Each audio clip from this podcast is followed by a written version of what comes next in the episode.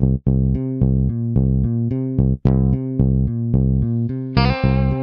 the Pitch. Der Sportpodcast mit Benny und David.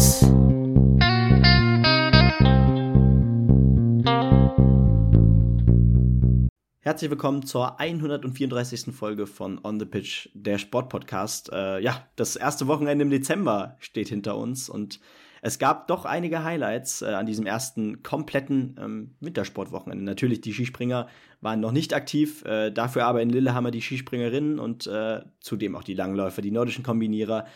Ähm, und ja, das alles und noch viel mehr. Natürlich auch die Weltmeisterschaft am Ende und einiges mehr werde ich natürlich heute wieder mit David besprechen. Moin, moin. Grüß dich, Benny. Ja, wir haben wie immer einiges im Petto. Dazu dann natürlich äh, News aus der HBL, Basketball, NFL, mh, hm, ja, Tennis und Darts ist nicht mehr ganz so viel los. Das heißt, da widmen wir uns ganz kurz dem Snooker und ansonsten sind wir heute ganz viel im Wintersport unterwegs der sich ja ähm, jetzt in äh, voller Bandbreite dann jedes Wochenende breit macht. Die Biathlon-Saison hat begonnen und wird sich auch nicht, äh, wird sich natürlich auch dieses Jahr noch fortsetzen. Deswegen gleich die Korrektur vom Letz von letzter Woche. Es gibt natürlich äh, gleich mit nächster Woche, ich glaube, Hochfilzen dann die nächsten Wettbewerbe. Und dann ist nicht, wie letzte Woche angekündigt, dieses Jahr schon Schluss mit Biathlon. Da haben wir uns im Kalender vertan. Und ähm, ja, steigen einfach direkt ein mit dem Rodeln. Die hatten nämlich auch Saisonauftakt in Innsbruck Eagles und Benny kann uns jetzt sicherlich verraten, warum es für die Österreicherinnen und Österreicher eventuell sinnvoll gewesen sein könnte, Georg Schorsch Hackel als neuen ähm, ja, Verantwortlichen zu haben. Na klar, ja, der gute alte Hackelschorsch, äh, jeder, der, glaube ich, so ein bisschen im, im Wintersport äh, ja, aktuell dabei ist, äh, der wird ihn auch noch von damals kennen, äh, zweifach Olympiasieger auch unter anderem geworden.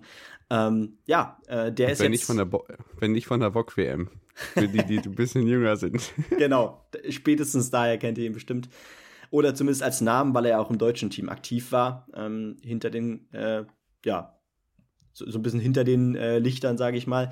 Ähm, und ja, als Trainer natürlich auch. Jetzt ist er Trainer äh, und einer der wichtigsten Verantwortlichen äh, im österreichischen Team. Und äh, das lässt sich auf jeden Fall direkt jetzt im Winter sehen. Ähm, aus deutscher Sicht sah das sehr enttäuschend aus, ohne Hackelschorsch an der Seitenlinie. Und ähm, dafür haben die Österreicher auf ihrer Heimbahn in Innsbruck Eagles tatsächlich fast alles gewonnen. Äh, wir fangen an beim Doppelsitzer am Samstag. Äh, da gewann das Doppel aus Egle und Kipp vor Degenhardt und Rosenthal aus Deutschland und Vötter Oberhofer äh, aus Italien. Und genau dieses Doppel, dieser Doppelsitzer gewann dann auch den Sprint-Doppelsitzer am Sonntag. Und Madeleine Egle, die Schwester von dieser Egle ähm, im Doppelsitzer, gewann dann zudem noch den Sprint-Einsitzer. Ähm, auch äh, den Einsitzer am Samstag und am Sonntag. Ähm, ja, Gleicher, den Mann, den kennen wir natürlich aus dem Einsitzer bei den Herren. Äh, der war bei den Herren der Dominator im Einsitzer. Auch zwei Weltcupsiege direkt auf dem Konto nach diesem Wochenende. Äh, da saß er wirklich aus österreichischer Sicht pure Dominanz. Top 4 zum Beispiel hier am Samstag alle Österreicher mit Nico Gleicher, Wolfgang Kindl, Jonas Müller und David Gleicher. Deutscher, äh, Timon Grancagnolo, äh, nur Siebter geworden, äh, was für ihn erstmal in Ordnung ist, aber Felix Loch zweimal 15. an diesem Wochenende. Äh, einmal ist er auch gestürzt, ich meine, das war bei seinem Sprint äh, im zweiten Durchgang. Äh, ja, sehr viel Pech dabei gehabt und die Top-Ergebnisse, darauf warten wir noch. Ich meine, bei den Damen, Julia Taubitz kam immerhin einmal, glaube ich, auf, aufs Podium, aber die Dominatorin vom letzten Winter unter anderem natürlich, ähm, ist auch noch nicht auf dem Niveau, wo man sie, ja, gedacht hätte. Genau, gerade bei den Herren hat sich ja auch im letzten Jahr schon so ein bisschen angedeutet, dass ähm, ja der Generationenumbruch vielleicht nicht ganz so flüssig abläuft, wie das bei den Damen der Fall ist. Wir haben jetzt bei den Damen hier schon noch einige Top Ten Platzierungen. Schon noch, das klingt alles so. Äh, wir sind halt verwöhnt, das muss man natürlich absolut, auch sagen. Absolut. Der deutsche Rodelverband ist natürlich wirklich mit anderen Ausgangsvoraussetzungen in die vergangenen Saisons gegangen. Bei den Damen sieht es, wie gesagt, ganz gut aus. Ich habe aber trotzdem den Glauben, gerade weil wir ja bei den Herren auch neue Namen dabei haben. Dort ist Gran Chanolo ja auch schon angesprochen. Ähm, der ist sicherlich, gerade jetzt, wenn er frisch auf der Weltcup-Bühne dabei ist, ich weiß gar nicht, ob er zwischendurch letztes Jahr mal dabei war. Ich denke schon, dass es da bergauf gehen kann und vielleicht lag es ja dann doch eher am Heimvorteil als am neuen Bundestrainer bei den Österreichern. Also ja, mal gucken, wie sich das weiterentwickelt und was die Na äh, Nationaldominanz angeht, kommen wir spätestens im Langlauf auf eine gewisse, auf ein gewisses Phänomen nochmal zurück. Also ähm, das Thema bleibt uns hold.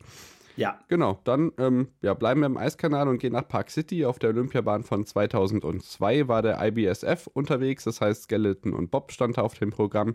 Skeleton, ähm, ja, klassischerweise dann schon, ähm, ja, kurz vor dem Wochenende mit jeweils einem Wettbewerb bei den Herren und bei den Damen. Da hatten wir aus deutscher Sicht bei den Damen Tina Hermann auf Platz 2, Susanne Krea auf Platz 4 und Hanna Neise, die ja letzte Woche noch gewinnen durfte und konnte auf Platz 1, äh, auf Platz 6, sorry, Sie hat letzte Woche logischerweise bei ihrem Sieg auf Platz 1 gestanden. Ähm, gewinnen konnte Mirela Raneva aus äh, Kanada und dritte wurde Laura Dies aus ähm, Großbritannien. Bei den Herren jedoch konnten wir einen Weltcupsieg aus deutscher Sicht bejubeln. Und zwar konnte Christopher Grother mit 0,17 Sekunden vor Sonny Jung aus Südkorea seinen Weltcupsieg einfahren. Markus Wiat aus Großbritannien wurde Dritter, Felix Kaisinger Vierter, Alex, äh, Axel Jung wurde Siebter. Das sind die Ergebnisse aus deutscher Sicht. Und im Bob muss man sagen, dass es äh, ja, natürlich erwartungsgemäß für Kaylee Humphreys ganz gut läuft. Im Monobob äh, einmal mehr erfolgreich. Lisa Marie Buckwitz aus deutscher Sicht Zweite, Laura Nolte Vierte. Cynthia Appia, die auch letzte Woche die Kanadierin auf Podest stand, auf Platz 3. Kim Kalicki wurde Sechste. Und jetzt der 69. Weltcupsieg für Francesco Friedrich wurde dann im Zweierbob eingefahren. Francesco Friedrich gewinnt vor Bradley Hall und Michael Vogt, Lochner und Hafer auf Platz 4 und 5.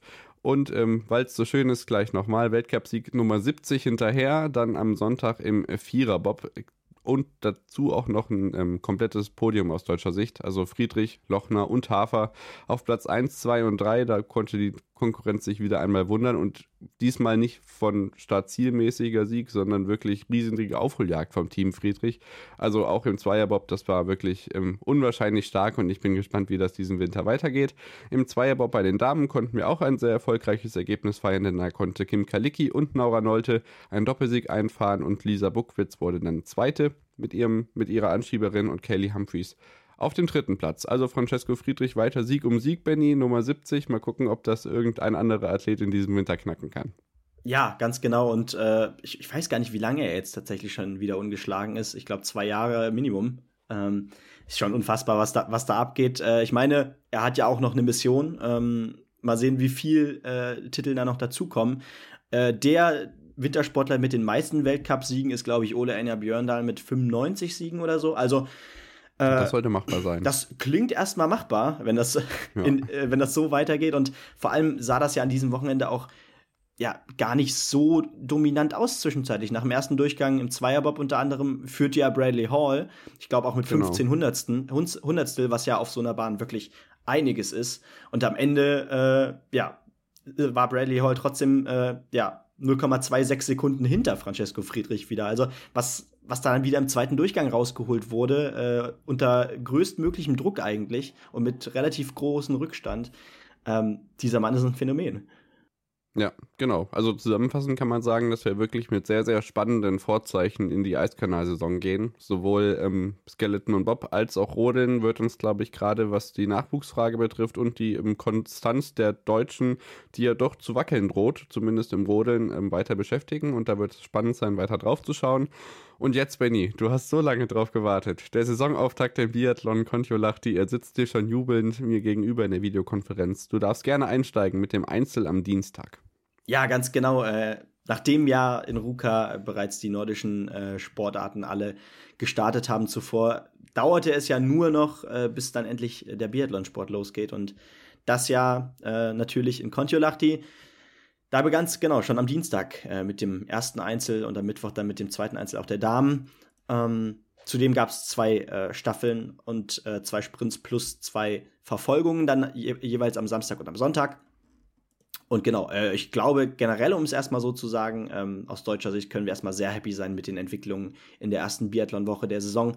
Ähm, aber wir gehen erstmal auf den ersten ein, auf, auf das Einzel ein, erste Einzel ein, denn äh, Martin Ponziloma, der Weltmeister, äh, gewinnt hier das erste Rennen. Ähm, und das zum Beispiel Johannes Tinius Bö außerhalb der Top 10 ist, äh, mit Platz 12 am Ende, weil er direkt mit zwei Fehlern im ersten Schießen eigentlich schon ja, seine Chancen verspielte. Ich meine, zwei Fehler kann er immer noch mal rausholen, aber dann kamen noch zwei andere dazu.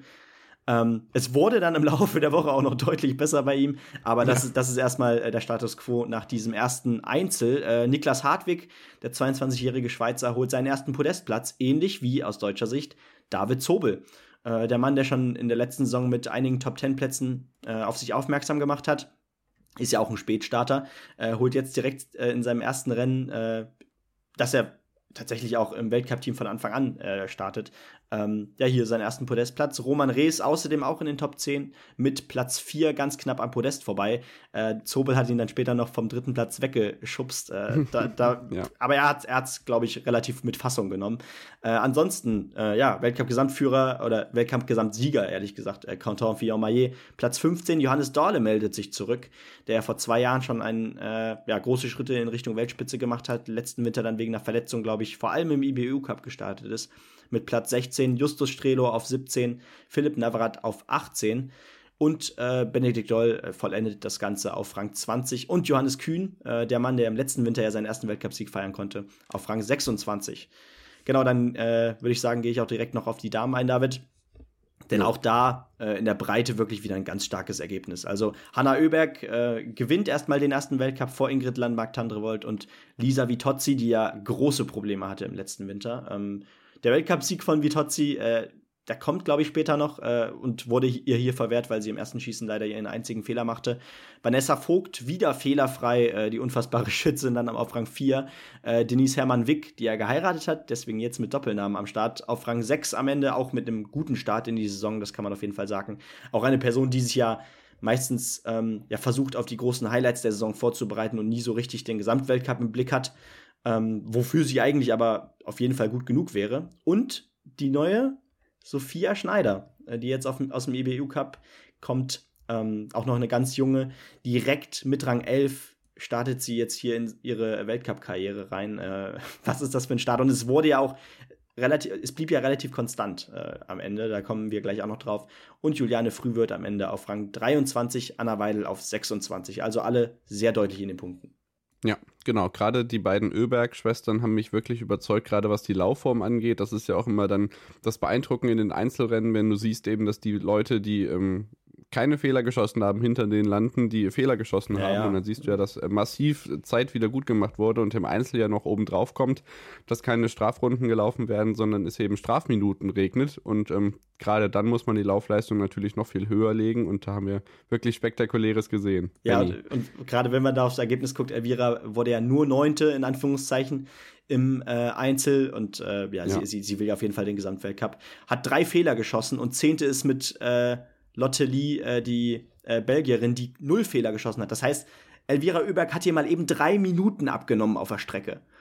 Ja, genau. Genau das meine ich eben. Das ist wirklich Wahnsinn. Sie hat dann quasi drei Minuten, äh, zwei Minuten Rückstand auf ihre Schwester, hat aber eigentlich rechnerisch drei. Das Ding ist, dass man das auf ihre Schwester eigentlich gar nicht rechnen darf, weil die genauso gut läuft und die wiederum auch 36 Sekunden Vorsprung auf die Zweitplatzierte hat, die keinen Fehler hat. Also es ist wirklich Wahnsinn, was die beiden Schwestern da äh, an Laufzeiten in den Schnee ähm, ja, reindrücken. Und ähm, ja, ähnliches wurde sicherlich auch in der Staffel dann gezeigt. Aus deutscher Sicht bei den Herren dann ein zweiter Platz zu bejubeln und da war David Zobel ja gar nicht dabei, Benny. Ja, ganz genau. Ähm ja, es, es war generell, also gerade äh, bei den Staffeln äh, ganz wichtig, dass man da natürlich auch mit einem guten Ergebnis äh, in die Saison startet. Gerade weil Benedikt Doll unter anderem ähm, als ja der Oldie mittlerweile, was ich ganz gruselig finde, das jetzt so, so auszusprechen. ja, ähm, so alt sind wir schon. Ja, der, der ja relativ Probleme hatte. Also ich meine, Rang 20 ist okay, Mehr dann aber halt auch nicht. Seine Ansprüche sind halt andere. Und dass dann zumindest in der Staffel hier ein zweiter Platz stand, ist ganz wichtig. Genau, du sagtest es schon, äh, David Zobel war nicht dabei. Am Ende waren es Justus Strelo, Johannes Kühn und Benedikt Doll mit Roman Rees zusammen. Ja, die äh, am Ende hinter Norwegen im Ziel landeten. Ähm, war ein sau solides Rennen, auch von allen Vieren. Äh, keiner, der so richtig rausgefallen ist. Frankreich vollendet das Podium äh, und Österreich dann auf Rang 4. Und äh, bei den Damen stand am Ende ebenfalls ein zweiter Platz. Ähm, auch da, ja, Sophia Schneider, die direkt reingeworfen wurde äh, in diese Staffel äh, als junge Athletin und äh, die machte ihren Job auch richtig gut. Äh, auch ohne Fehler blieb sie. Ähm, keine Strafrunde auch bei den Damen hier. Ähm, am Ende auch zweite, wie gesagt, hinter den starken Schwedinnen, äh, die natürlich, also da mit, voller Wucht äh, in diese Staffel gingen. Hanna Oeberg und Elvira Oeberg, die beiden Schlussläuferinnen. Und sie starteten ja immerhin mit Lynn Persson, die eine hervorragende Schützung, Schützin ist. Und ähm, in, da, da brennt nicht viel an. Äh, ich glaube, der leichte Rückstand war zwischenzeitlich da und am Ende gewinnt man das Ding halt trotzdem, weil man am Ende eben die beiden Spitzenathletinnen da hat. Genau, Deutschland zweite, Norwegen dritte und Frankreich am Ende da vierte. Ja, und gerade da muss man aber tatsächlich sagen, dass die ähm, Laufleistung der Schweden natürlich stark war, aber doch beachtlich ist, wie lange dann eben die Konkurrenz noch Schritt halten konnte.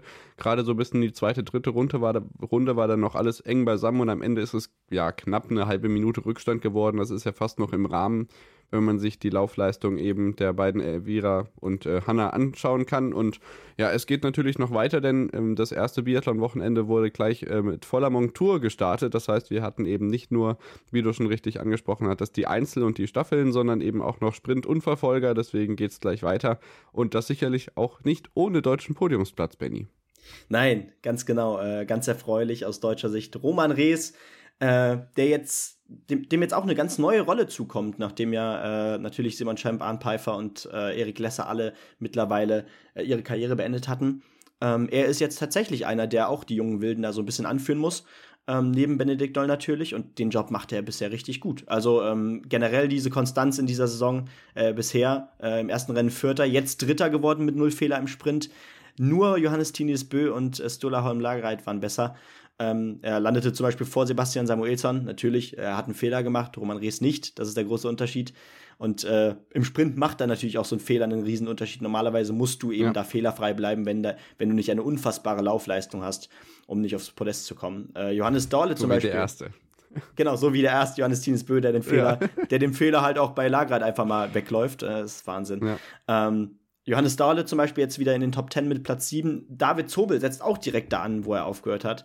Rang 9. Siet, äh, Vettle, Sjostad Christiansen auf Rang 10. Benedikt Doll verbessert sich auch trotz zwei Fehlern auf Rang 11. Also die Laufform sieht nicht schlecht aus. Ähnlich bei Johannes Kühn, bei dem das Schießen in der ganzen Woche leider nicht funktionierte. Da jetzt Rang 12 dennoch ein ja, gutes Ergebnis, weil es ja auch die halbe Norm für die nordischen Skiweltmeisterschaften ist. Äh, sorry, für die, für die Biathlon-WM, was erzähle ich hier? Aber das wäre schön, dann würden sich IBU und FIS endlich mal einig werden. das wäre was Schönes. davon können wir nur träumen. Ja. Genau. Äh, Justus Strelo weiter auch mit dem Schießen sehr gut, lauftechnisch leider der schwächste in diesem Team. Und Philipp Navrat 29. mit zwei Fehlern. Ähm, ich glaube, als es dann auf die Verfolgung zuging, hatte ich gedacht, boah, was, was, was der für ein Lauftempo hatte. Oder war das, glaube ich, sogar im Sprint? Ich glaube, es war sogar im Sprint.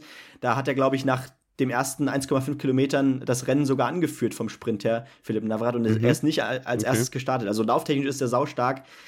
Leider äh, geht er dann doch oft einiges auf der Strecke äh, wegen dem Schießen verloren. Aber dennoch natürlich wieder ein Podestplatz und äh, zwei Namen in den Top 10. Also bestens äh, geht die Saison hier los. Und willst du auf den Sprint eingehen, der Damen?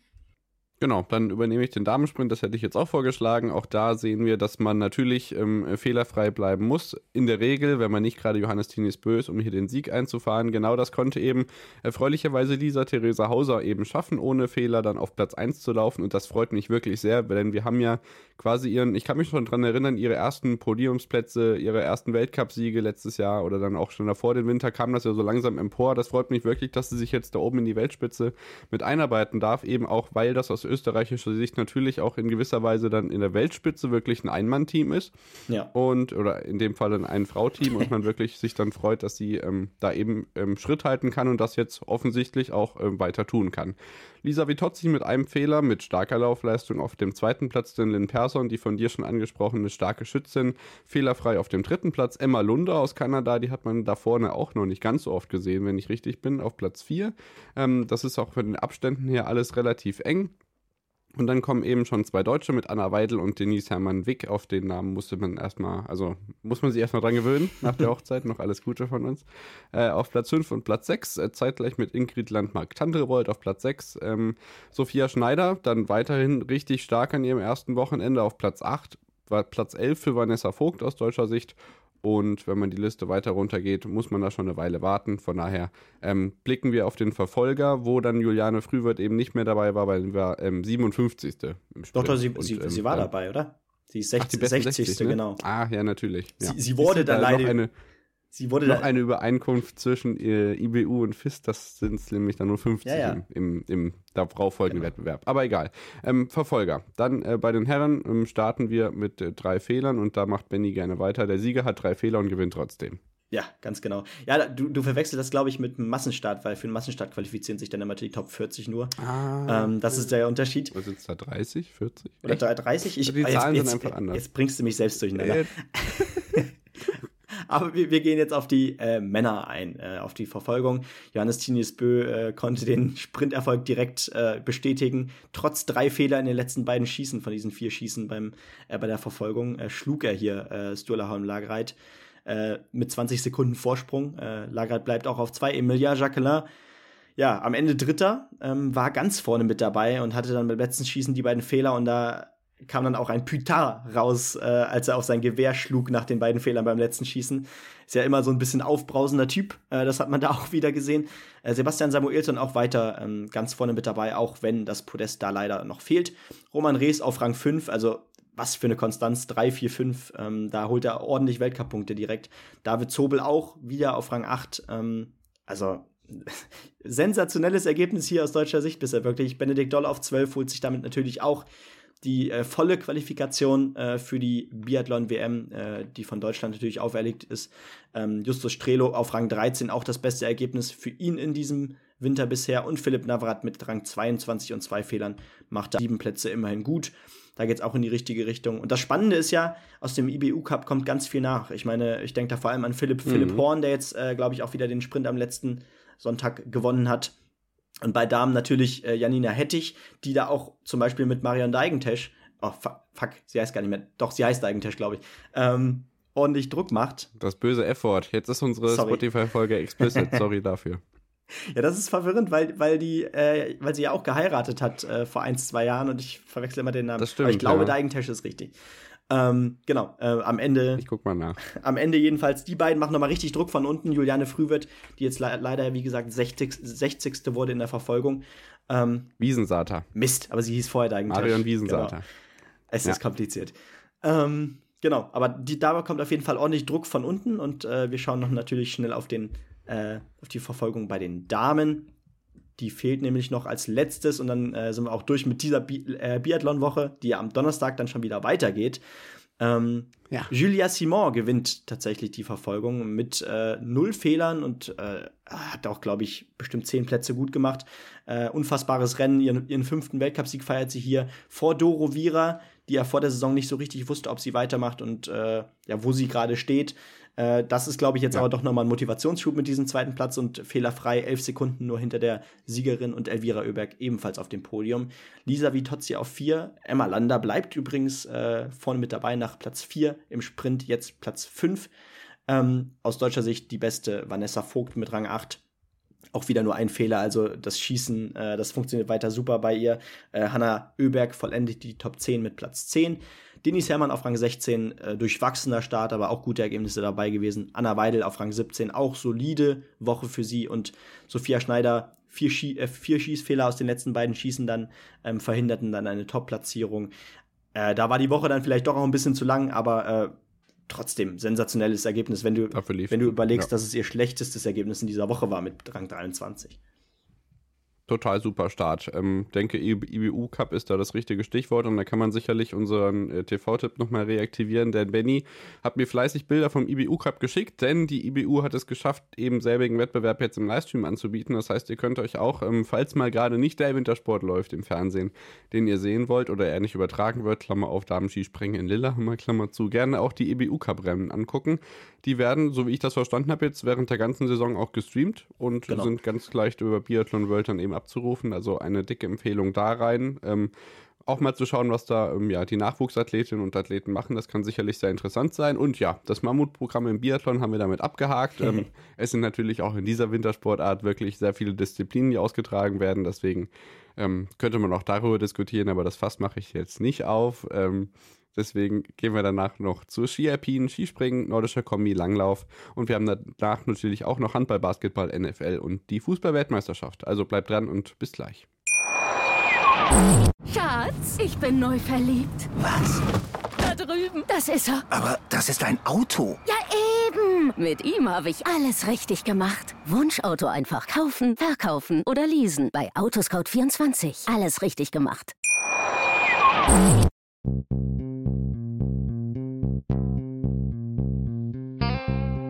the Pitch. Der Sportpodcast mit Benny und David. Da sind wir wieder zurück nach der Unterbrechung und melden uns wieder natürlich wieder mit dem Wintersport. Und wir haben noch Ski, Ski Alpin und die anderen nordischen Skidisziplinen auf dem Programm. Deswegen starten wir ja in Übersee, wo die äh, Damen auf der Piste unterwegs waren, auf denen die Herren unterwegs waren. In der vergangenen Woche, nämlich in Lake Louise, standen das Speedrennen auf dem Programm auch da wieder so ein bisschen ja, vom Winde verweht. Zumindest bei den Herren gab es da auch Verschiebungen und Absagen aber so langsam pendelt sich dann doch eine gewisse Alpinsaison ein, auf die wir ja nun eigentlich schon lange genug gewartet haben, denn es gab ja schon einige Rennabsagen in diesem Winter oder in diesem eben nicht Winter, weil kein Schnee gefallen ist, wie auch immer. Also, wir kommen zum ersten Abfahrtsrennen bei den Damen und Benny hat vor der Aufnahme schon gesagt, ja, eine alte Bekannte ist wieder da, denn die Italienerin Sofia Goccia äh, schickt sich weiter an, die Dominatorin in den Speed-Disziplinen so sein, äh, zu sein, gewinnt die Abfahrt vor der Schweizerin Corinne Suter, Cornelia Hütter und Miriam Puchner aus Österreich dann direkt dahinter. Kira Weidler auf Platz 7. Aus Speed-Sicht muss man ja sagen, dass sie zusammen mit Emma Eicher dann, die auch am Start war, 31. wurde, ähm, ja auch in gewisser Weise noch Einzelkämpferin ist. Mal gucken, wie sich das weiterentwickelt. Ähm, da gab es natürlich noch eine zweite Abfahrt, denn irgendwann muss man die Wettbewerbe ja mal alle fahren, die nicht stattfinden konnten. Die konnte auch Sophia Gotcha gewinnen vor Nina Ortlieb und Corinne Suter. Eine zweite Schweizerin, Joanna Hälen, auf Platz 4. Kira Weidler wurde nach ihrem siebten Platz in der ersten Abfahrt dann hier elfte. Emma Eicher 21. Das sind die Ergebnisse, die wir aus deutscher Sicht berichten können. Und dann können wir auch gleich bei den Damen bleiben, bevor wir zu den Herren gehen. Denn den Super G konnte eine Schweizerin gewinnen, die sich auch vorher schon öfters auf dem Podium wiederfinden konnte. Denn Corinne Suter war ganz knapp erfolgreich. 0,02 Sekunden vor Cornelia Hütter. Dann auf Platz 3 ein sehr, sehr schöner Name. Norwegen, Ranghild Mowinkel auf dem dritten Platz. Miriam Puchner auch mit einem richtig guten Wochenende. Sie wurde einmal mehr Vierte. Und ähm, ja, Elena Cotoni, die Italienerin, ähm, ja, gesellte sich in gewisser Weise zu ihrer italienischen Mannschaftskollegin, denn Sofia Goccia wurde nach zwei Siegen in der Abfahrt Fünfte im Super G, Kira Weidle von 7, 11 dann auf Platz 12 im Super G, Emma Eicher 21. Also da kann man sagen, zwei Athletinnen fast immer in den Top 20. Das ist auf jeden Fall ja erstmal ein guter Einstieg, finde ich. Und bei den Herren in Beaver Creek ging es dann auf der Birds of Prey natürlich ähm, ja, mit der legendären Abfahrt. Eine der legendärsten Ab Abfahrten, auch ja 2015 WM-Austragungsort gewesen. Weiter und dann beginnen langsam schon die richtig großen Abfahrtskracher, auf die wir uns alle freuen. Wengen, Kitzbühel dann im neuen Jahr. Also ähm, ja, das wird wieder richtig schön und ähm, die Athleten freuen sich sicherlich auch drauf. Und spannend ist es noch dazu, denn wir haben einen wirklichen Zweikampf in der Abfahrtswertung, denke ich, in diesem Winter. Alexander Amort Kilde kämpft und duelliert sich mit Marco Odermatt. In diesem Fall mit dem besseren Ausgang für den Norweger in diesem Wochenende, zumindest in diesem Rennen. James Crawford wird dann als Kanadier Dritter, Meyer und Kriechmeier dahinter auf 4 und 5. Robert Baumann erfreulicherweise, ich glaube auch mit Start Nummer 1, sehr, sehr gut vorgelegt, mit knapp einer Sekunde Rückstand auf Platz 6. Das ist wirklich stark. Der 36-Jährige ähm, mittlerweile. Das stimmt, das ist ähm, richtig. Der hatte sich ja dann auch ein bisschen Quälereien mit dem österreichischen Skiverband und ist dann eben auch äh, zu Deutschland gewechselt, vor einigen Jahren eben hier mit einem starken Saisonstart. Dominik Schweiger auf 13, Beppi Ferstl auf 14, Andi Sander auf 19 und der Rückkehrer Thomas Dresden nach einem starken Einstieg dann hier 24. Louis Vogt 53. Äh, auf der anderen Seite haben wir aber auch schon ein paar Verletzungssorgen im Alpinzirkus. Da also gute Besserung, dass dann auch alle wieder da zurückkommen. Gerade auch ähm, ja, Athleten, die jetzt auch frisch im deutschen Skiverband dabei sind. Also mal gucken, ob die in dieser Saison dann noch zurückkommen können. Der Super G der Herren steht noch aus. Auch da hat Kilde die Nase vorne vor Odermatt Alexis Pontero, der Alleskönner aus Frankreich auf Platz 3. Ähm, Atle Lee McGrath aus Norwegen auf Platz 5, auch Name, die man noch nicht ganz so oft gelesen hat. Lukas Broughton, der ähm, ja, Überraschungssieger von Wengen letztes Jahr auf Platz 7, war ja auch Athlet der Woche, wenn ich mich richtig erinnere. Robert Baumann zweimal in den Top 10 an diesem Wochenende mit Platz 8. Andi Sander auf der 12, Dominik Schweiger auf der 31, Dresden 37, Ferstel 40. Das die Ergebnisse aus deutscher Sicht. Und ähm, ja, das äh, verspricht weiter spannende Wettbewerbe im, im Alpinzirkus. Ähm, es geht jetzt unter anderem weiter mit Cestier und Val also zurück nach Zentraleuropa. In Frankreich werden die nächsten Wettbewerbe ausgetragen. Dann eher so die technischen Disziplinen. Für die ähm, ja, Biathletinnen und Biathleten geht es, glaube ich, wirklich nach Hochfilzen als nächstes, ne, Benny? Ja, ganz genau. Und dann noch Le Grand Bonnant vor Weihnachten. Und dann war es das auch schon in diesem Jahr, genau. Genau, dann ähm, springen wir nach Lillehammer, denn da waren alle nordischen Disziplinen zu Gast, außer die Herren-Skispringer, die sind nächste Woche in TTC Neustadt dran und wie ähm, Louis auch schon schrieb, Louis Holoch, unser äh, geschätzter Kollege und das wandelnde Skisprunglexikon aus Ostwestfalen, ähm, das TTC Neustadt eben gestern bestätigen konnte, dass auch ausgetragen wird. Also ähm, scheine ich das mit dem Schnee irgendwie auf die Kette bekommen zu haben, im wahrsten Sinne des Wortes. Und dann können wir nächste Woche auch endlich die Herren dann auf deutschem Boden sehen. Ja, ganz genau. Ähm, da sind wir natürlich auch gespannt, gerade weil natürlich auch ähm, ja, die Top-Platzierungen vor allem im Skispringen bei den Herren noch fehlen. Ähm, da steht ja noch einiges aus und äh, ich glaube, ich habe ja sogar getippt, dass äh, jetzt dass es jetzt auf jeden Fall beim ersten Heimweltcup äh, deutlich besser wird. Aber wir blicken natürlich jetzt erstmal äh, auf die nordische Kombination, ähm, denn auch die Damen äh, waren wieder am Start. Ähm, das war sehr erfreulich äh, und ich musste mich wirklich, ich musste mir wirklich verwundert die Augen reiben, als ich gelesen habe, dass äh, Nathalie Armbruster äh, Jahrgang 2006 ist. Das ist also, unglaublich. Das, ich bin, glaube ich, immer noch nicht in der Realität und im äh, jetzigen Status quo angekommen, aber die Dame ist 16 Jahre alt und ähm, fährt hier in ihrer ersten Weltcup-Saison, äh, in ihrem ersten Rennen, wohlgemerkt, auf Rang 3 und nur äh, Gida Westwold Hansen und Annika Sief aus Italien dann ähm, waren am Ende vor ihr auf dem Podest und ähm, damit deklassiert sie auch mal eben ähm, spontan ihr gesamtes äh, DSV-Team. Ja, und das nicht nur einmal, wenn wir uns dann auch den zweiten Wettbewerb noch anschauen. In dem ersten von dir angesprochenen Wettbewerb wird nämlich Jenny Nowak sechste, Magdalena Burger elfte, Svenja Witt 14., Cindy Harsch 19., Maria Gerbert 21. Also all die eingestammten Namen, die da letztes Jahr auch schon ähm, ja, dabei waren, eben hinter sich gelassen. Wirklich stark und ja, ganz vorne Gida Westwold Hansen mit äh, norwegischer Dominanz kannte man sich in Lillehammer aus in diesem Wochenende. Wir kommen gleich noch drauf. Äh, beide Wettbewerbe gewonnen mit mehr als einer Minute Vorsprung auf fünf Kilometern Langlaufstrecke, wohl bemerkt. Also ähm, da ist die Favoritin für alle großen Titel, glaube ich, gemacht. Und wie viele große Titel sie in ihrer Karriere ähm, gewinnen kann, ist ja noch ungewiss, denn man protestiert im Moment fleißig und das ist die einzig richtige Lösung. Ähm, ganz stark dafür, dass das IOC eben die Aufmerksamkeit nicht verliert an der nordischen Kombination. Also die Skier geixt und hochgehalten beim Start zum Beispiel. Ich denke, diese Geste sind, ist nicht die einzige, die wir jetzt an diesem Wochenende gesehen haben und das wird sich auch in der in den nächsten Wochen weiter zeigen. Auch die Herren haben ja zu kämpfen, also das ist wirklich ähm, dramatisch, was sich da jetzt abspielt. Und ähm, immerhin hat das TV mitgespielt. Man hat wirklich TV-Bilder gesehen, auch von den Damen in der Kombination am Wochenende. Das war bei den Frauenskispringerinnen am ja, Wochenende etwas anders, warum auch immer das in Deutschland nicht so ganz funktioniert hat.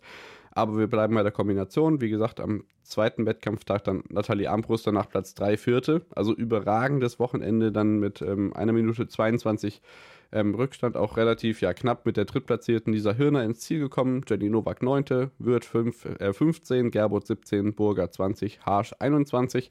Auch 30 Athletinnen am Start. Also man kriegt auch die, ähm, die Wettkampf- Masse und die Größe der Athletinnen wirklich voll. Also irgendwie, es geht ja bergauf. Ich verstehe nicht, warum das IOC da so verblendet ist. Und ähm, Benny, du darfst gerne die Herren der Schöpfung noch in der Kombination ansprechen. Da lief es aus deutscher Sicht auch ganz gut. Ähm, zwei Podestplätze mit dabei und ähm, ja, auch da die Norweger vorne weg. Ja, ganz genau. Ähm, ja, also erstmal nochmal zu den Damen, weil da konnte ich jetzt nicht nochmal reinspringen. Ja. Ähm, ja es ist erstmal sehr erfreulich, dass, dass die Solidarität für die nordischen Kombiniererinnen nicht nur aus den nordischen Kombiniererinnen-Lager selbst kommen, sondern auch aus den Herrenlager oder auch aus anderen nordischen äh, Sportarten, äh, die jetzt an diesem Wochenende einfach tatsächlich, ja, ihre Solidarität so gesehen gezeigt haben äh, mit der nordischen Kombinierer. Garde der Damen und ähm, das ist sehr erfreulich. Ist, das Wochenende hat mir auch so ein bisschen Mut gemacht, weil ähm, das wirklich auch wieder ein Fest war. Teilweise wurden auch Teile auch übertragen auf Eurosport unter anderem, äh, was sehr erfreulich war. Also die Aufmerksamkeit ist immerhin, oder die Möglichkeit der Aufmerksamkeit ist immerhin da und das ist schon mal erfreulich. Jetzt gehen wir auf die Herren ein. Ähm, ja, in der nordischen Kombination hat sich ja schon äh, in Ruka abgezeichnet, dass ähm, nach Anfangs Startschwierigkeiten äh, ja Magnus Rieber dennoch zurück ist, auch mit seinem ersten Weltcupsieg und auch hier in Lillehammer äh, bei seinem Heimweltcup konnte er durchaus überzeugen. Äh, ich meine, er gewann am Ende, ähm, ja, am Sonntag und äh, er gewann auch, nee, er wurde Zweiter am, am Samstag. Ähm, da gewann dann Jens Joras Oftebro, ähm, auch ein Norweger, vor Vincent Geiger, der übrigens zwei Podestplätze feierte. Ähm, das ist auch sehr erfreulich, ähm, nachdem ja, ja. Äh, Julian Schmid äh, in Ruka unter anderem seinen ersten Weltcupsieg feiern konnte und äh, zudem auch auf dem zweiten Platz landete und da auch schon ordentlich. Er hat sein gelbes Trikot verloren in diesem Wochenende. Das ist das einzige das ein. Drama. Richtig. Nein, aber ja. auch da waren die Ergebnisse natürlich äh, durchaus ansehnlich. Ähm, ich meine, einmal Siebter geworden und Äh, beim anderen äh, Rennen dann auch Achter geworden, also vorne mit dabei. Äh, Johannes Ritzek auch wieder ähm, in besserer Form als in Teilen in der letzten Saison, einmal Vierter geworden und ähm, beim anderen Mal leider nur 18. geworden. Aber da sind die Vorzeichen auch etwas besser. Manuel Feist auch mal auf Rang 5 gewesen. Ähm, also ja, da bleibt es auch definitiv spannend, äh, gerade weil Jan Magnus Rieber noch nicht alles gewinnt. Er hat zwar immerhin jetzt schon zwei Weltcups in diesem Winter gewonnen, damit mehr als jeder andere. Aber ähm, ja, da sind viele Namen, die da Weltcups gewinnen können und äh, es ist noch ein bisschen enger als bei den Damen. Ja, und sei es eben auch Konkurrenz aus dem eigenen Lager. Genau. Ähm, auch da, ähnlich wie im Bob, ist es ja so, dass wir da ja erwarten, dass einer alles gewinnt und der Rest prügelt sich um die Plätze dahinter. Eben das ähm, ja, scheint nicht der Fall zu sein in der nordischen Kombination und wir dürfen gespannt sein, wie sich das entwickelt. Bei den Deutschen weiter die Probleme stellenweise auf der Schanze zu sehen. Also Vinzenz, äh, Vinzenz, Vinzenz Geiger, nicht Vinzenz Geiger, ähm, ja, mit durchaus starken Aufholjagden dann in der Loipe, die noch auf Platz 3 auf dem Podest äh, bringen. Aber ja, ja, an der Sprung Form wird sicherlich gearbeitet, denn da ist Heinz Kutin ja auch der Verantwortliche jetzt in der deutschen Mannschaft. Und da hofft man natürlich auf Besserung. Benny, Besserung gab es auch im Langlauf, zumindest aus deutscher Sicht ein erfreuliches Ergebnis. Ich würde einfach mal die Langlaufrennen durch ähm, exerzieren, oder? Ja, mach mal. Dann beginnen wir da mit einem Podiumsplatz aus deutscher Sicht, denn Katharina Hennig konnte sich wirklich ein Loch den Bauch freuen. Das hat man ihr auch angesehen, denn sie wurde Zweite über die 10 Kilometer Freistil hinter Jessica Diggins, nur ähm, ja, knapp vier Sekunden Rückstand. Ein wirklich erfreulicher Start in die Saison für sie. Heidi Weng auf Platz 3 und die weiteren deutschen Ergebnisse waren dann mit Viktoria Karl auf dem Platz 6 wirklich zwei Deutsche in den Top 10. Das ist wirklich richtig stark. Sophie Krehl 22. Lisa Lohmann 31. über die 10 Kilometer. Bei den Herren, ne, auf die Herren komme ich später, weil das wird ein bisschen länger dauern bei mir. Ähm, die Damen, wie gesagt, im Sprint, den gab es natürlich auch noch, so wie letzte Woche auch, ähm, zwei Norweger, äh, zwei Schwedinnen vorneweg, Ribom vor Dolquist und erfreulicherweise auch Viktoria Karl im Finale, denn die wurde Fünfte.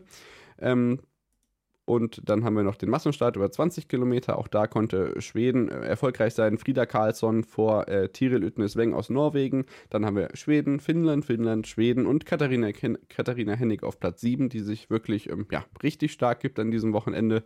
Also in allen Disziplinen, die nicht der Sprint sind, in den Top 10. Damit ähm, ja, lässt sich wirklich starten gut in die Saison und da darf man sich dann auf die nächsten Wettbewerbe in Beitostolen freuen, auf die es dann am kommenden Wochenende gilt. Ähm, Viktoria Karl 17. über die 20 Kilometer, Laura Gemner 24. Lisa Lohmann 33. sind die Ergebnisse bei den Damen. Und dann kommen wir zu den Herren der Schöpfung. Da fangen wir mit dem Sprint an, denn da ist das ähm, Nationalgefüge noch äh, ja, einigermaßen ausgeglichen. Wir haben jo Johannes Hörsford Kläbo aus Norwegen vor Federico Pellegrini, dem Italiener, auf Platz 2, Even Nortüg auf Platz 3. Dann haben wir Schweden, Norwegen und nochmal Norwegen im Finale. Das heißt, vier von sechs Athleten sind Norweger. Dann, und das könnte jetzt ein bisschen, aber ich, ich formuliere es gewiss pro, ähm, provokant. 10 Kilometer Freistil. Ähm, Ivar Tiltheim Andersen gewinnt. Und jetzt nenne ich nur die Nationen der Athleten, die danach kommen. Hinter dem erstplatzierten Norweger Norwegen, Norwegen, Großbritannien, Norwegen, Norwegen, Norwegen, Norwegen, Norwegen, Norwegen, Schweden, Norwegen. Zehn Athleten in den ersten zwölf sind Norweger. Friedrich Moch wird 16. Lukas Böge 22. Janosch Brugger 35. Albert Kuchler 53. Benny, muss ich mir das jetzt die ganze Saison antun? Das kannst du irgendwie auch nicht sein, oder? Die Antwort ist aber ja. Ähm, kurz und knackig, weil die äh, russischen Athleten, die ja eigentlich besonders auch im, ähm, ja, im Langlauf sehr stark sind, äh, ja ausgeschlossen wurden. Unter anderem ja aus Djurgov, der glaube ich da auch immer sehr, sehr stark war im Langlauf. Also ähm, ja, das, leider müssen wir uns glaube ich darauf einstellen, dass es eine skandinavische beziehungsweise vor allem norwegische Dominanz in diesem Winter geben wird. Aber was, was da natürlich erfreulich ist, es gibt immer mal wieder ähm, ja, vereinzelte gute Ergebnisse aus deutscher Sicht. Gerade bei den Damen ist das ja sehr gut. Ähm, da, da, erinnert ja. man sich natürlich auch gerne an Viktoria Karl und ähm, mit wem war das im, im Doppel zusammen? Lock mich nicht auf die falsche Fährte, kann ich gleich nachgucken, wenn ich. Ähm, das Gimler? Wenn du dich dem Skispringen widmest. Naja, aber jedenfalls haben wir. Haben, da gab es ja Gold. Ja, das ist richtig, im Teamsprint. Genau. Mist. Gold-Team-Sprint. nee, aber. Gold-Team-Sprint. Genau, ich, ich gehe jetzt einfach schon mal äh, rüber zum Skispringen. Einen Wettbewerb haben wir noch übrig. Warte, warte, warte, warte. Gold-Team-Sprint. Viktoria Karl und äh, Katharina Hennig. Doch, die beiden waren Die Person, genau. die halt auch jetzt schon am ähm, Wochenende auf dem Podium war. Okay, macht Sinn. Natürlich, macht Sinn. genau. Äh, 20 Kilometer klassisch haben wir noch. Ähm, da ist es dann tatsächlich so, dass sich die Norweger im weiteren äh, Feld hinter Platz 10 einigermaßen gut verteilen. Zum Beispiel in Nähe von Albert Kuchler, der 26. werden konnte. Lukas Bögel wurde 34. über die Langdistanz und dann haben wir natürlich auch noch äh, Friedrich Moch, der 14. werden konnte und bester, Deu bester Deutscher wurde vorne. Ein, ähm, ja, wie sollte es auch anders sein, dreifach Podium für Norwegen, Paul Goldberg, Forscher Röthe und Martin Löström Njünget. Dahinter dann auf Platz 4, 6, 7, 9 und 10 weitere Norweger. Ähm, also, das ist eben der Preis dafür, den wir jetzt zahlen, die russischen Athletinnen und Athleten auszuschließen ähm, dass wir jetzt Norwegen vor Norwegen und Norwegen in der Weltcup-Wertung haben. Wir kommen zum Skispringen. ja, das wirkte jetzt gerade wie so ein Tagesschau. Äh, Übergang. Aber ja, ähm, aus deutscher Sicht auf jeden Fall sehr erfreulich, denn es gab den ersten Weltcupsieg generell im Skispringen in diesem Winter äh, für Deutschland, äh, beziehungsweise für Katharina Althaus natürlich. Lillehammer passt einfach zu ihr wie Arsch auf Eimer, um das mal so zu sagen. Ähm, das, das kann oh. sie einfach. Explicit. Genau. Das ist egal. und äh, ja, Eva Pinkelnick und Marita Kramer vollenden das Podium. Also ähm, ja, Pinkelnick natürlich weiter hervorragender Start in die Saison, ja auch schon einen Weltcup gewonnen. Abigail Strait, die Kanadierin, auch eine Überraschung bisher in dieser Saison. Äh, hier auf Rang 4, Ursa Bogatay auf Rang 5. Die bleibt weiterhin noch ein bisschen hinter ihren Erwartungen. Und Selina Freitag pulverisiert mal eben ihr Top-Ergebnis aus dem Weltcup. Jetzt Platz 6, äh, das beste Ergebnis ihrer Karriere. Ähm, genau das, was ich mir erhofft habe, äh, scheint jetzt hoffentlich einzutreten, dass es da jetzt auch vorangeht und sie öfter in den Top 10 zu sehen ist. Mit Platz 6 ist da ein guter Schritt gemacht. Nika Preutz, äh, natürlich auch äh, Teil von dem Preutz-Lager der Slowenen, ähm, hier auf Rang 7, Nika Krishna auf Rang 8. Ähm, und Anna Rupprecht in den Top 10 mit Rang 9. Äh, das sah im, im letzten Winter auch noch ganz anders aus bei ihr. Äh, des Weiteren ja. die deutschen Platzierungen. Agnes Reich auf Rang 15, damit natürlich auch die halbe Norm für die äh, nordische Skiweltmeisterschaft. Ähm, die übrigens, sorry, Romet Baumann auch jetzt schon genau. hat. Das muss man unterstreichen. Hatte ich vorhin vergessen. Romet Baumann ist jetzt schon für die Weltmeisterschaft qualifiziert. Ja, direkt ja schon nach dem ersten Rennen nach Rang 6. Ne? Also das stand, ja, stand genau. da ja schon direkt. Genau, Pauline Hessler dann noch auf Rang 36 und das war das deutsche Ergebnis an diesem Tag. Am nächsten Tag ähm, gewann dann Silja Opset, die ja, ich meine, den ersten Weltcup der Saison noch äh, gewinnen konnte. Äh, also sie auch da ganz vorne mit dabei jetzt. Äh, das ist auch schön zu sehen. Und ein norwegischer Doppelsieg ist zu feiern, denn Anna Odin Ström äh, auf Rang 2 und Eva Pinkelnick wieder auf dem Podium. Also ähm, sie, ja, nimmt da so ein bisschen, ähm, ja, natürlich auch äh, die Vorjahres-Weltcup-Siegerin, äh, ja, raus. Ähm, die ja davor noch zweite gewo äh, dritte geworden ist, Marita Kramer, äh, die aber generell noch nicht an die Dominanz äh, ja, ansetzen kann, äh, die sie im letzten Winter gezeigt hat. Katharina Althaus wieder auf einem hervorragenden vierten Platz, Emma Klinetz auf fünf, die Slowenin, Nika Krishna auf sechs, solides Ergebnis, Marita Kramer auf sieben, was ja auch absolut nicht schlecht ist, und Selina Freitag verpasst haucht in die Top Ten mit Rang 11, ein sehr tolles Ergebnis. Äh, Anna Rupprecht auf 17, auch sehr toll, Sarah Takanashi ja, die ehemalige Dominatorin äh, hat auch noch Probleme in die Saison zu kommen. Agnes Reisch äh, auf Rang 22 und Pauline Hessler auf Rang 25. Und ja, das wären die deutschen Platzierungen. Genau, ausgeschieden Jacqueline Seifriedsberger, die haben wir natürlich auch schon vorne drin gesehen. Bei der läuft es auch noch nicht so rund, zumindest nicht an dem Tag und ebenfalls nicht dabei im zweiten Durchgang Pauline Hessler.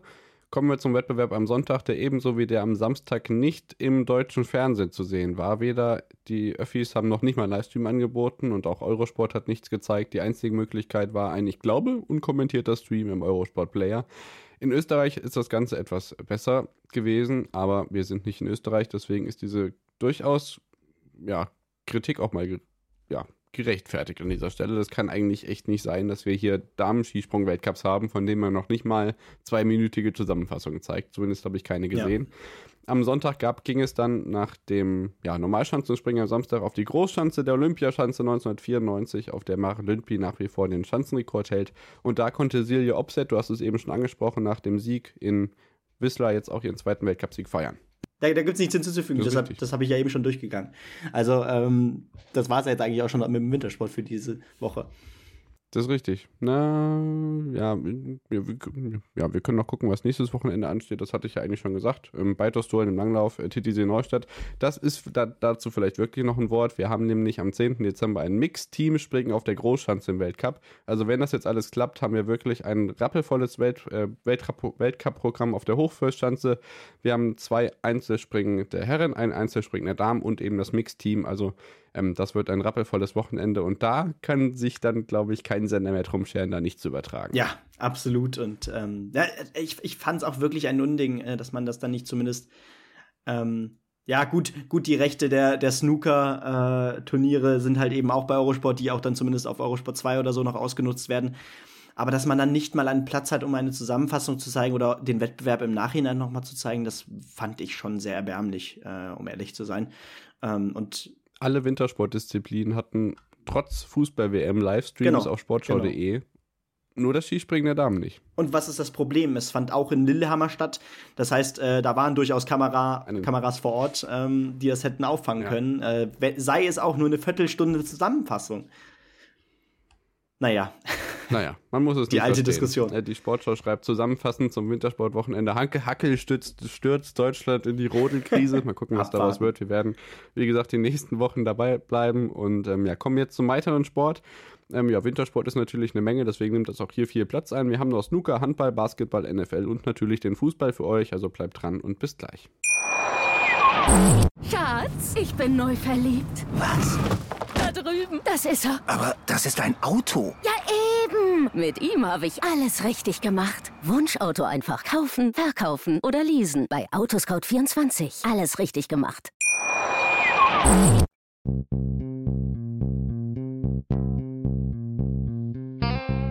On the Pitch.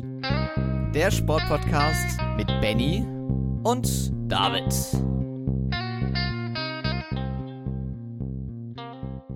Da sind wir wieder zurück nach der Unterbrechung und melden uns wieder zu unserem letzten Take, in dem wir uns allem, was nicht Wintersport ist, widmen. Deswegen haben wir das natürlich heute auch vorangestellt, weil da wirklich eine Menge los war. Wir haben jetzt noch Snooker, Handball, Basketball, NFL und Fußball auf dem Programm und es geht los am grünen Tisch, Benny. Es geht nicht um den Sportgerichtshof, es geht um die Sportart mit und von Rolf Kalb. Mit und von, genau. Rolf Kalbs Lieblingssportart. Ähm, ja, in Deutschland natürlich. Äh, aber ja, wir gehen natürlich auf die Ergebnisse ein. Da fand nämlich äh, die Scottish Open statt. Ähm, und ja, es gab tatsächlich wieder einen neuen Sieger. Also auch hier äh, gibt es einige neue, neue Sieger in diesem Jahr. Diesmal ist es Gary Wilson, der auch schon 18 Jahre auf der Tour ist und äh, jetzt endlich seinen ersten äh, Sieg, seinen ersten Titel einfahren kann. Gegen Joe O'Connor äh, hieß es im Finale dann 9 zu 2, also sehr deutlich. Und ja, weil das Format eben auch relativ kurz ist, äh, ich meine, bis, zur, bis zum äh, ja, Viertelfinale war es nur First to Four, beziehungsweise First to Five, dann im Viertelfinale selber. Ähm, es ist eine Distanz, da kann eigentlich jeder auf der Tour jeden fast schlagen und ähm, so sah das dann halt auch aus. Dann ist, sind eben im Viertelfinale zum Beispiel Judd Trump gegen Tapchaya und Nu rausgeflogen oder Mark Selby. Ähm, na gut, gegen Neil Robertson das ist keine große Überraschung, 2 zu 5. Ähm, aber ja, Kyron Wilson zum Beispiel, auch äh, ein äh, Major Champion, der hier gegen Gary Wilson verlor im Viertelfinale. Am Ende, wie gesagt, Gary Wilson im Finale gegen Joe O'Connor mit 9 zu 2 und damit fährt er spät, aber dafür ähm, besser spät als nie äh, seinen ersten Major-Sieg ein und kann damit weiter aufbauen, denn so alt ist er ja, glaube ich, auch noch gar nicht. Ja, genau. Der hat also noch ein paar Turniere vor sich auf jeden Fall. Ähm, Im Darts gibt es äh, gerade jetzt nichts akut zu berichten, denn das werden wir natürlich in der Darts-WM-Vorschau nochmal ausführlich machen. Unter anderem äh, auf wen die deutschen Teilnehmer bei der Darts WM dann treffen werden. Da werdet ihr also noch ausreichend versorgt vor Turnierstart. Auch werden wir das beide nicht alleine machen, also da könnt ihr euch schon mal drauf freuen. Ähm, wir kommen zur Handball-Bundesliga. Da gab es den 15. Spieltag und weiterhin, ja, ich denke, Favoritensiege, ähm, die man erwarten konnte. Aber ein kleiner Hakler hat sich vorne ergeben. Also Füchse Berlin waren erfolgreich. Ähm, die haben nämlich ähm, gewonnen und zwar gegen den HC Erlang 28 zu 30. Auch Kiel war erfolgreich gegen Wetzlar und das deutlich mit sechs Toren. Die Rhein-Neckar-Löwen konnten gegen Gummersbach gewinnen mit drei Toren. Magdeburg hat immer noch zwei Spiele weniger, springt jetzt auf Platz 4 in der Tabelle, weil sie eben auch erfolgreich waren gegen Lemgo Lippe und Flensburg. Verliert gegen den ja, langsam doch Emporkömmling Leipzig 31 zu 30 und äh, fällt auf Platz 5 zurück. Dafür klettert Melsung durch ein Unentschieden gegen den Bergischen AC auf Platz 6, weil wiederum Erlangen ja gegen die Füchse verliert. Also Melsung jetzt auf Platz 6. Vielleicht sind da ja doch noch ein paar Ambitionen ähm, nachzuweisen. Im Tabellenkeller tut sich wirklich nicht viel. Göppingen, Minden und Westfalen auf den letzten drei Plätzen ohne weitere Verschiebung. Mal gucken, was deine Meldung noch geht, Benny. Ja, ganz genau. Ähm, momentan sieht es ja relativ stabil aus. Platz 6 ist, glaube ich, auch so das. Naja, das ist die Region, wo man am liebsten hin will. Und ähm, dementsprechend alles Start nach Maß, nach einem ja, komplizierten Saisonstart, muss man ja sagen. Und ich würde sagen, ich gehe dann mal auf die äh, BBL ein, beziehungsweise auf den BBL-Pokal, der an diesem Wochenende stattfand. Die Viertelfinals standen an diesem Wochenende statt. Und ich war tatsächlich in der Sparkassenarena ähm, in Göttingen äh, zum Spiel gegen Alba Berlin. Endlich mal wieder habe ich es geschafft. Und ähm, ja, die anderen Spiele waren dann noch FC Bayern Basketball gegen Medi Bayreuth, äh, EW Baskets Oldenburg gegen die Academics aus Heidelberg. Und ähm, ja, die Hakro Merlins äh, gegen die MHP-Riesen. Und äh, tatsächlich gab es drei deutliche Siege und ähm, ein knappes Spiel nur. Äh, zum Beispiel gewannen die äh, MHP-Riesen gegen äh, die Hakro Merlins mit 95 zu 69. Äh, die EW Baskets gewinnen 85 zu 83 knapp gegen Heidelberg. Äh, Bayern gewinnt deutlich in einem ja trotzdem verhaltenen Spiel mit 80 zu 63 gegen Medi Bayreuth. Und eben die BG ähm, nach einer starken ersten Halbzeit und nur vier Punkten Rückstand brach man dann leider in der zweiten Halbzeit doch ein ähm, und ja, verlor dann am Ende auch deutlich gegen Alba Berlin mit 71 zu 99. Immerhin blieben die 100 Punkte verschont. Aber ähm, defensiv war das leider keine Glanzleistung und auch in der Offensive ja, wirkte das in der zweiten Halbzeit doch zu behäbig. Da war die Klasse von Alba, von dem äh, Titelverteidiger und vom Doublesieger ja, ähm, dann doch zu hoch. Und das trotz dessen, dass Göttingen ja am vergangenen Wochenende auswärts äh, Alba Berlin noch die erste Saisonniederlage zufügen konnte. Mhm. Also da kam dann natürlich ja. auch beide, äh, da kam dann natürlich auch irgendwie Weihnachten und Ostern auf einen Tag. Ähm, aber dennoch, äh, das zeigt, wo es hingehen kann für Göttingen. Äh, man hat das Viertelfinale erreicht und ähm, kann natürlich jetzt weiter in der Liga gut aufbauen, denn nach sieben Spielen steht man dabei vier Siegen und das ist überdurchschnittlich gut. Und es hat auch, ja, genau. hat auch sehr viel Spaß gemacht bei ja, gut 2,5 Zuschauern, glaube ich. Ähm, das Stadion hatte Bock und äh, leider das, der einzige äh, hochklassige Bundesligasport, den man hier sehen kann. Aber das ist immerhin etwas. Genau, wenn da Alba Berlin vor der Haustür steht, ist das ja schon mal nicht schlecht. Ähm, Alba und Bayern waren ja auch unter der Woche dann aktiv. Gegen äh, Barcelona ging es für Alba leider nicht gut. Ähm, zwei Punkte äh, Rückstand dann verloren gegen die Spanier. Die Bayern waren erfolgreich gegen Tel Aviv in der Euroleague mit neun äh, Körben Vorsprung oder neun Punkten Vorsprung und tauschen jetzt, und das ist wirklich schlecht aus deutscher Sicht in der Euroleague, den viert- und drittletzten Platz. Jetzt ist München vor Berlin. Also das sieht wirklich schlecht aus in der Euroleague, aber das sehen wir auch schon seit Wochen. Die beiden da wirklich überhaupt nicht in Form. Und in der NFL, Benny, haben wir, glaube ich, ein Spiel ähm, am ja, Sonntag auf Montag, heute Nacht. Ähm, die Cowboys gegen die Colts 54 zu 19. Ich kann mich nicht erinnern, dass wir diese Saison schon so viele Punkte auf der einen Seite hatten. Nee, ich glaube, das müsste auch ein Novum sein in dieser Saison. Und ähm, ja, das ist auf jeden Fall ein überzeugender Sieg und ähm, da werden die Zuschauer vor Ort was ja, zu gucken gehabt haben. Und auch sonst äh, war doch wieder ordentlich was los. Ähm, unter anderem natürlich auch der Blick auf die deutschen Spieler, weil das natürlich auch interessant ist. Und auf den ehemaligen Super Bowl-Sieger im vergangenen Jahr, die Los Angeles Rams, die weiterhin ja, sehr verhalten sind. 23 zu 27 gegen die Seattle Seahawks, die nächste Saisonniederlage.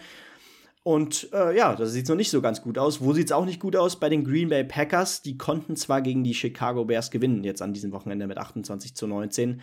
Äh, bei den Bears spielt ja unter anderem Equanimus äh, St. Brown. Ähm, Dort äh, ging es aber leider, also er, er lief, glaube ich, ganz gut, äh, hat auch ein gutes Spiel gemacht.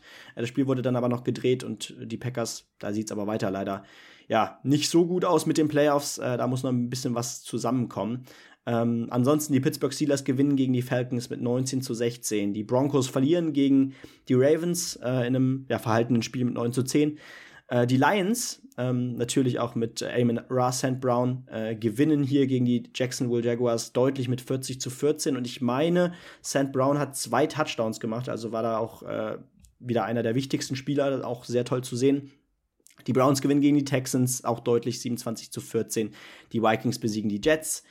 Ähm, die Giants und die Commanders trennen sich 20 zu 20 nach Verlängerung, ähm, nach Overtime. Die Eagles äh, ja, lassen die, den Titans keine Chance, 35 zu 10. Die 49ers gewinnen gegen die Dolphins. Die Bengals gegen die Chiefs.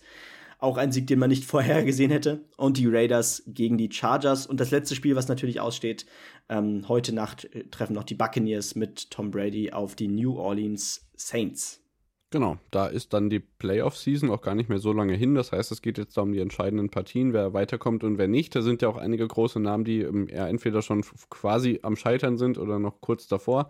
Da blicken wir natürlich dann ähm, kurz vor Ende der Regular Season nochmal drauf, wer da jetzt eben den Sprung schafft und wer nicht. Das ist also sehr, sehr spannend in der NFL. Wie gesagt, da könnt ihr auch gerne nochmal reinschauen. Dann den ganzen Sonntag ähm, seid ihr da footballmäßig ganz versorgt, wenn ihr eben noch nicht mit dem Wintersport ausgelastet seid, da euer Wochenende ja mit amerikanischem Sport dann zu beenden. Äh, wir machen noch mal eine kurze Unterbrechung und sind dann mit dem Fußball wieder zurück, denn da ähm, ja, stand der letzte Gruppenspieltag bei der Fußball-WM an und die Achtelfinals sind ja auch schon halb durch. Äh, stand Montagmorgen. Also wir hören uns. Bis gleich. Schatz, ich bin neu verliebt. Was? Da drüben. Das ist er. Aber das ist ein Auto. Ja, eben. Mit ihm habe ich alles richtig gemacht. Wunschauto einfach kaufen, verkaufen oder leasen. Bei Autoscout24. Alles richtig gemacht.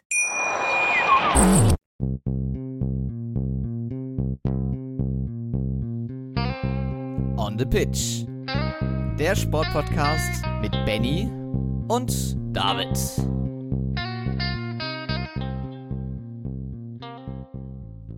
Sind wir wieder zurück nach der Unterbrechung und melden uns wieder im letzten Teil wie immer mit dem Fußball. Und Benny, ich fürchte, wir werden in den nächsten Tagen und spätestens, also nicht, dass man drauf hofft, aber ich befürchte, dass wir am Montag wieder einen Nachruf am Beginn der Folge werden, ha haben werden, denn äh, Pelé, die Chemotherapie stürzt, äh, schlägt nicht mehr an, er ist in palliativer Behandlung und ja, der Fußballlegende und der ist wirklich sowas von dick gedruckt geht es leider überhaupt nicht gut und ich fürchte, da verlässt uns ja die größte Legende des Fußballs. Ich glaube, anders kann man es nicht sagen. Ja, absolut. Also ähm, der Mann hat äh, nicht nur die brasilianische Liga zerschossen, sondern hat auch gezeigt, dass man, äh, selbst wenn man in der brasilianischen Liga bei Sao Paulo spielt, ähm, auch international. Santos. Der, stimmt, Santos, genau.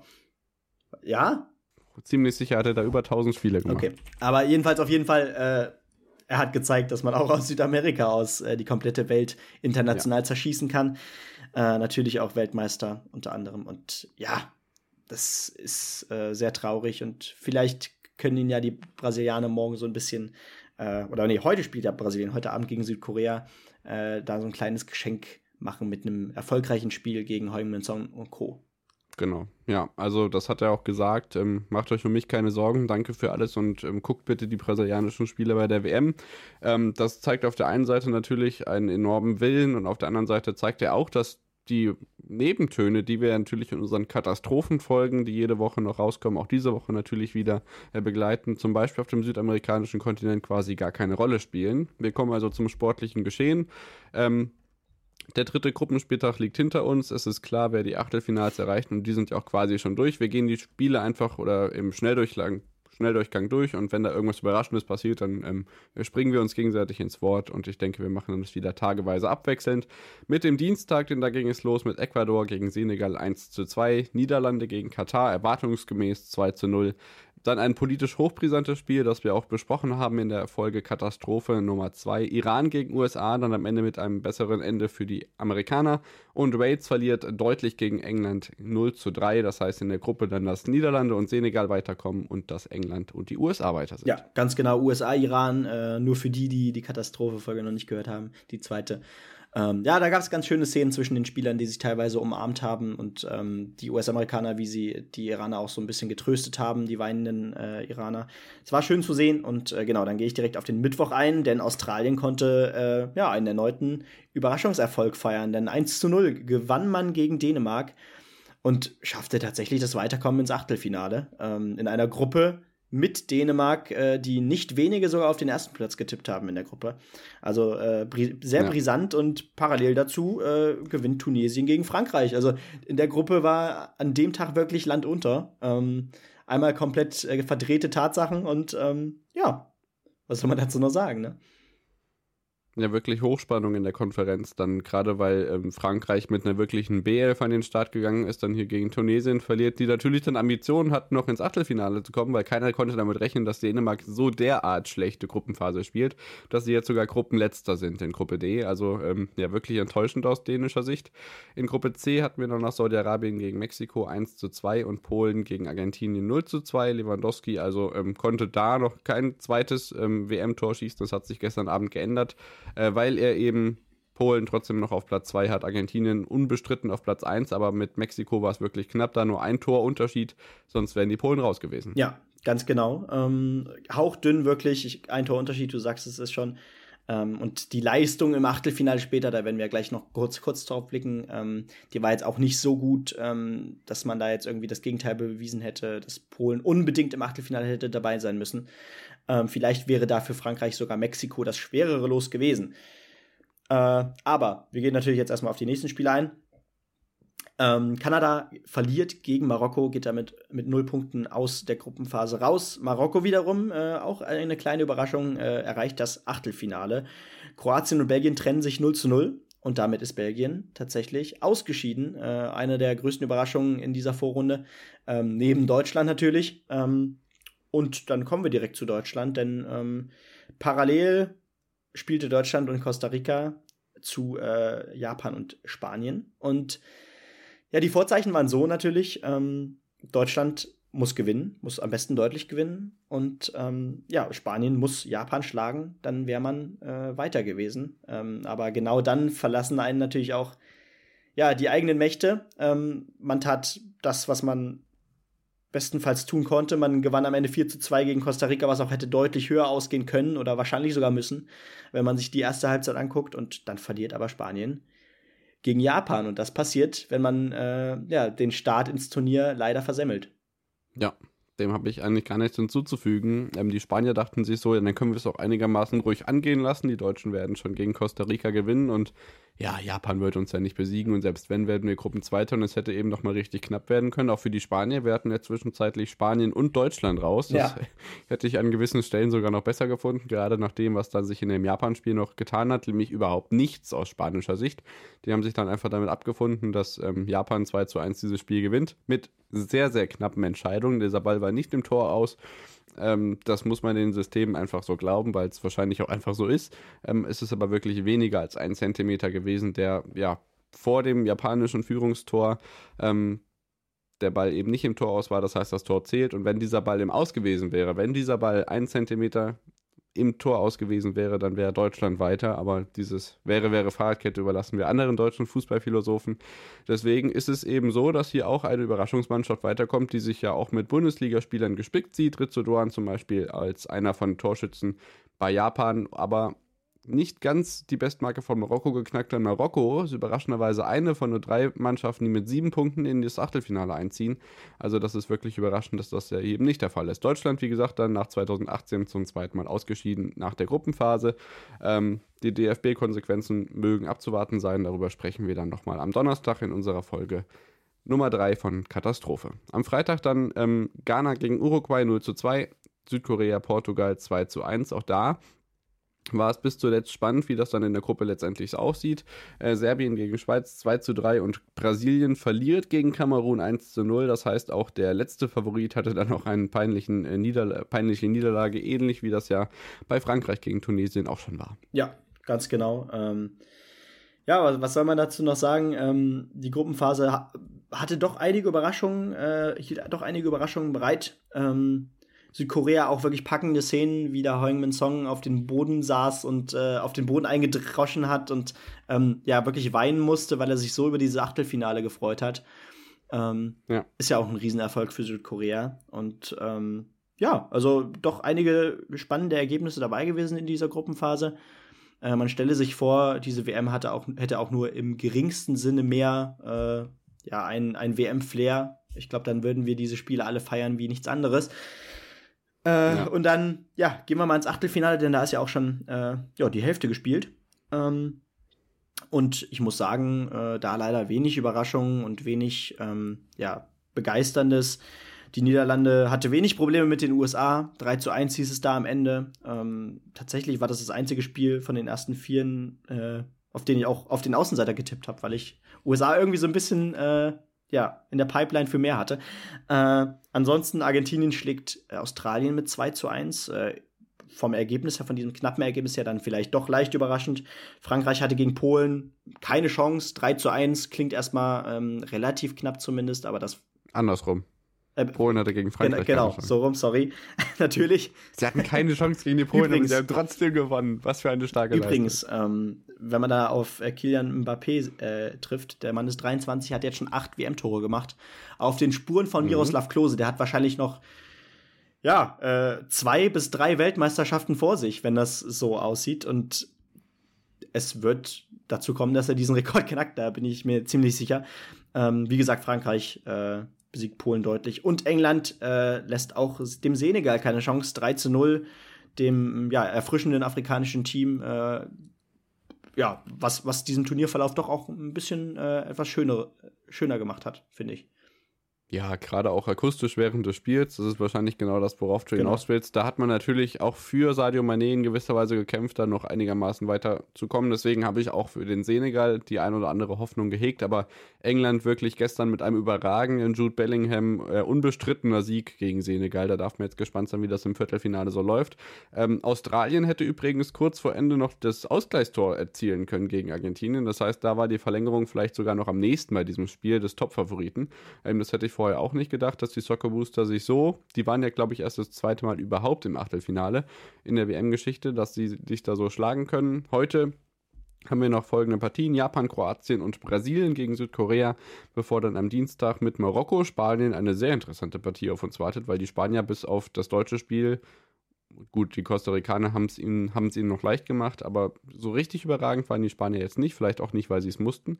Und Portugal gegen Schweiz, das ich somit als das interessanteste ähm, Viertelfinale einschätze und zwei ähm, äh, Achtelfinale einschätze und zwei Viertelfinale stehen schon fest, nämlich Niederlande gegen Argentinien, was die Niederländer dann ähm, ja wahrscheinlich mit weniger Ambitionen bestreiten werden aus unserer Sicht und England gegen Frankreich und das ist natürlich wirklich ein Klassiker. Ja, das wird, das wird ein Hammerspiel auf jeden Fall. Ähm, ich würde da stand jetzt tatsächlich auch mit England gehen. Ähm, ja, hauchdünn, aber äh, gerade habe ich so ein bisschen im Gefühl, dass es ein gutes. So ein schönes Elfmeterschießen. Das wäre was. diesmal mit gutem Ende für die ja, Engländer. Ja, genau. Und ich, ich wünsche mir natürlich auch, dass noch eine kleine Überraschung in den letzten äh, vier Achtelfinals dazukommt, weil ja, solche Spiele wie damals Uruguay-Ghana oder so in, in einem Viertelfinale, das wäre doch ein Traum. Ähm, Japan hat gegen Kroatien auf jeden Fall eine Chance aufs Viertelfinale. Ich äh, sehe da vielleicht sogar Japan äh, vom, vom Team her einfach ein Stück weit vorne. Äh, ist einfach ein gefestigtes Team. Brasilien wird, glaube ich, Südkorea ähm, leider relativ deutlich wegmachen. Äh, Marokko überrascht ja bisher schon. Spanien in die andere Richtung eigentlich spielerisch. Mal sehen, äh, aber ich denke, da wird äh, Spanien dann doch so langsam im Turnier angekommen sein, spätestens nach der Niederlage gegen Japan. Und Portugal-Schweiz, ähm, leichte Tendenz zu Portugal, aber die Schweiz hat definitiv Möglichkeiten, oder? Ja, denke ich auch. Gerade letztes Jahr haben wir auch gesehen, dass da die eine oder andere Sensation dabei ist. Ähm, Jan Sommer ist ja auch immerhin Torwart bei denen, also der kann auch schon ein paar Bälle wegverteidigen. Man darf also gespannt sein, wie das äh, in den Viertelfinals dann werden kann. Wie gesagt, äh, die Hälfte der Achtelfinals steht noch aus und dann haben wir am Mittwoch und dann Donnerstag sage und schreibe die ersten beiden WM-Ruhetage. Ganz überraschend, kommen dann am Sonntag und Montag gleich die nächsten beiden hinterher. Also es gibt jetzt auch fußballfreie Tage, bei denen man sich dann natürlich auch wieder dem ähm, Wintersport widmen kann. Denn der Biathlon-Weltcup geht natürlich unter der Woche schon wieder los. Ganz genau, Donnerstag, Hochfilzen müsste es sein. Ach, es ist schön. ich freue mich, dass es jetzt wieder alles äh, losgeht und jetzt geht es ja auch auf die Zeit zu, in der man dann vielleicht doch auch ein bisschen mehr Zeit hat für sowas. Ähm, zumindest vorerst. Und ähm, deswegen freuen wir uns dann natürlich auch sehr darauf, das in den nächsten Wochen und Monaten äh, noch näher äh, mit euch auseinander. Äh, auch vor Ort, denn äh, ich weiß nicht, ob ihr es schon mitbekommen habt, aber wir werden bei den Stationen äh, Garmisch-Partenkirchen und Innsbruck bei der Vierschanzentournee vor Ort sein. Ähm, schön Silvester in Bayern, äh, da freue ich mich sehr drauf. Und ja, damit ist für die Woche erstmal Schluss, beziehungsweise natürlich nicht, denn am Donnerstag kommt, kommt die neue Folge Katastrophe, aber zumindest unser Wochenrückblick, da hört ihr uns dann nächsten Montag wieder.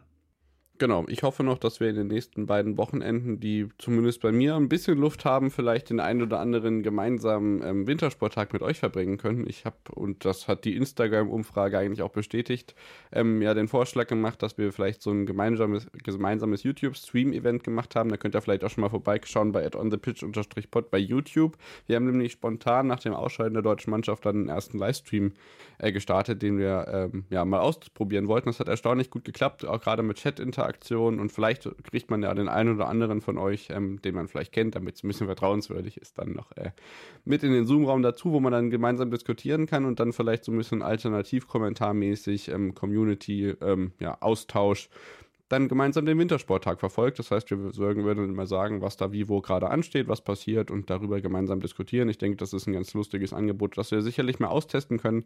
Ähm, wir melden uns dann nochmal, wie das da terminlich aussieht. Und ähm, ja, dann bleibt auch mir nur zu wünschen, ähm, viel Spaß bei dem Sport, den ihr diese Woche seht. Und wir hören uns spätestens in Katastrophe und dann auch wieder beim Wochenrückblick. Ganz genau. Habt eine schöne Woche und macht's gut. Bis dann. Ciao, ciao. Schatz, ich bin neu verliebt. Was? Da drüben. Das ist er. Aber das ist ein Auto. Ja, eben. Mit ihm habe ich alles richtig gemacht. Wunschauto einfach kaufen, verkaufen oder leasen. Bei Autoscout24. Alles richtig gemacht.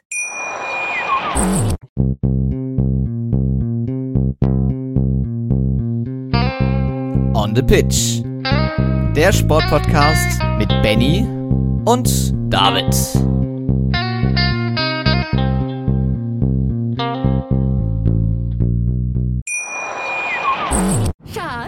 Ich bin neu verliebt. Was?